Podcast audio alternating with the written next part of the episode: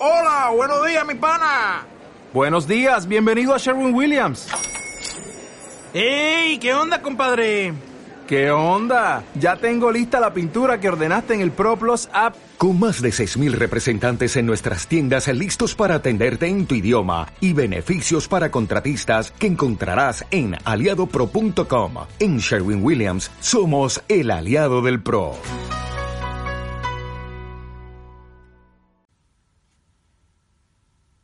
Hola, ¿qué tal? Muy buenos días, tardes, noches. No sé en qué momento del día te encuentres escuchando este podcast, pero quiero agradecerte de todo corazón que estés un día más aquí en Génesis.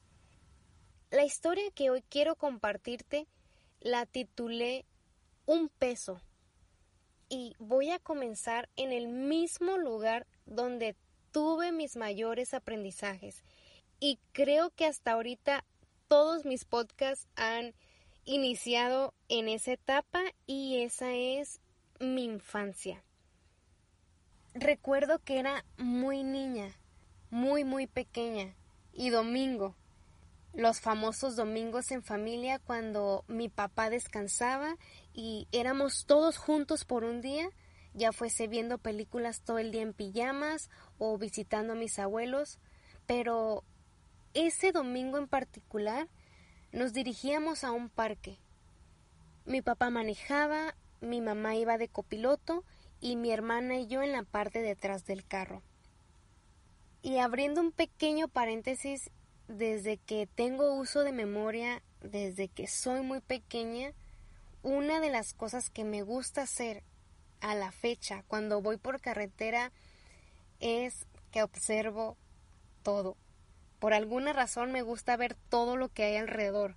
Me gusta ver las caras de la gente, me gusta ver los colores de los árboles, me gusta leer todos los letreros. Soy adicta a leer todos los letreros que veo en mi camino. Me gusta distinguir los colores, cuento hasta las líneas amarillas que hay en la carretera. Todo. Me gusta ver todo. Aprecio el movimiento, el ruido, el olor, la gente. Todo. Y ese día no era la excepción. Durante el camino recuerdo que yo estaba viendo por mi ventana y de repente el carro paró. Normal, un semáforo en rojo. Yo volteaba por mi ventana y... Muy curioso. Había un joven en la banqueta. A como podía, tirado, con ropa mucho más grande que su desnutrido cuerpo, Tenía un cabello muy duro, despeinado, unas manos muy delgaditas y la expresión en su rostro era de tristeza. Recuerdo que su mirada estaba como perdida, como si su mente estuviera en otro lugar, y sentí pena por él. Recuerdo que con una voz muy bajita con apenas poco aire, él pedía un vasito de leche. Una señora pasaba por ahí, lo escucha, la señora se detiene un momento, mete su mano a su bolsa, recolecta algunas monedas y se las entrega en la mano del joven y le dice, solo te puedo dar estas monedas, la leche es muy cara y de repente el semáforo se pone en verde y nosotros comenzamos a avanzar. Así que solo metí mi pequeña mano en mi bolsillo y recuerdo que indagué por ahí y solo tenía un peso. Obviamente no me alcanzaba para la leche. Y tenía mi manita ahí extendida frente a mí y yo miraba mi peso. Luego volteé a ver a mi papá por el retrovisor y le dije, cuando yo sea grande, voy a mandar a que todas las leches del mundo cuesten un peso. Yo ese día estaba decidida y juraba que un día yo iba a mandar a que todas las leches del mundo costarían un peso. Porque yo había visto a alguien necesitado y ese alguien pedía un vaso de leche.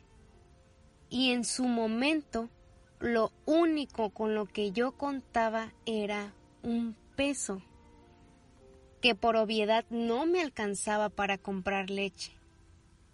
Y en consecuencia yo sentía que solo por eso no podía ayudarlo.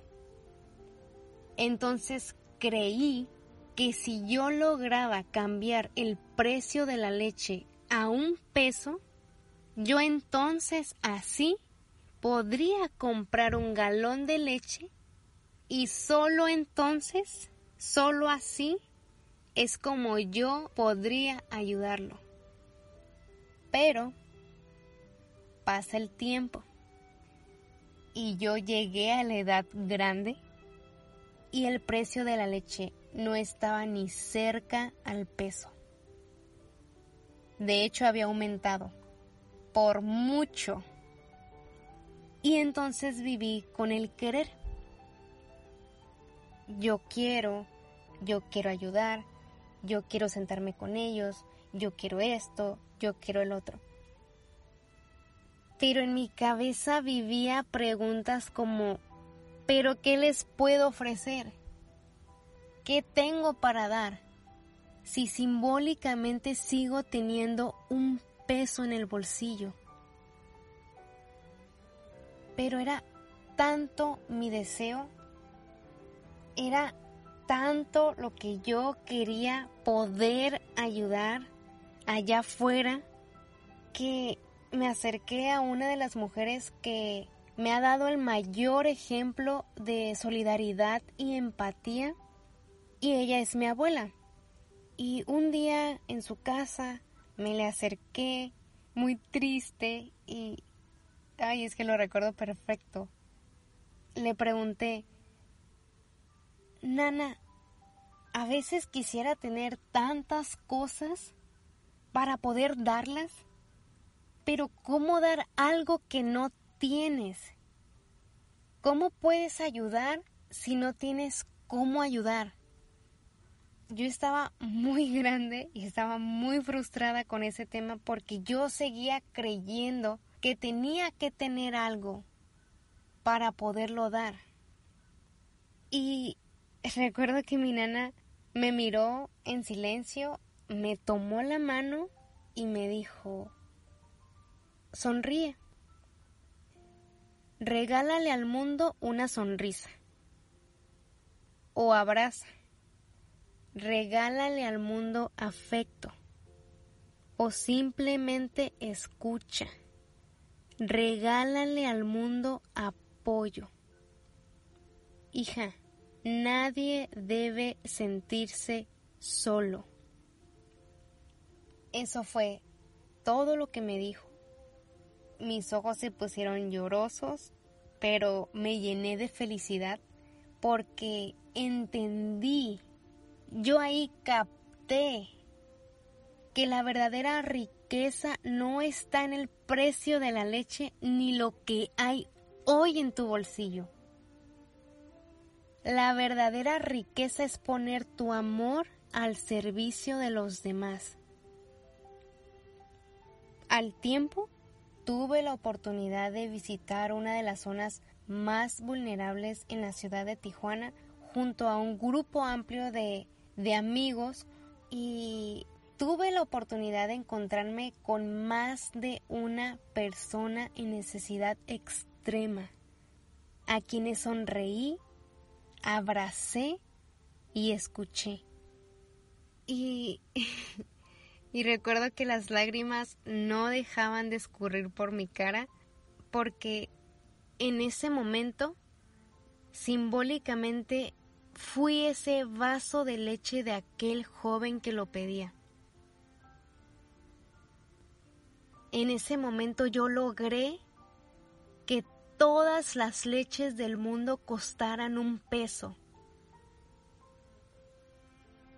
Y comparto esto con ustedes con tanto cariño porque tal vez algunos de nosotros hemos sentido que lo que damos, lo que hacemos, lo que aportamos es un peso.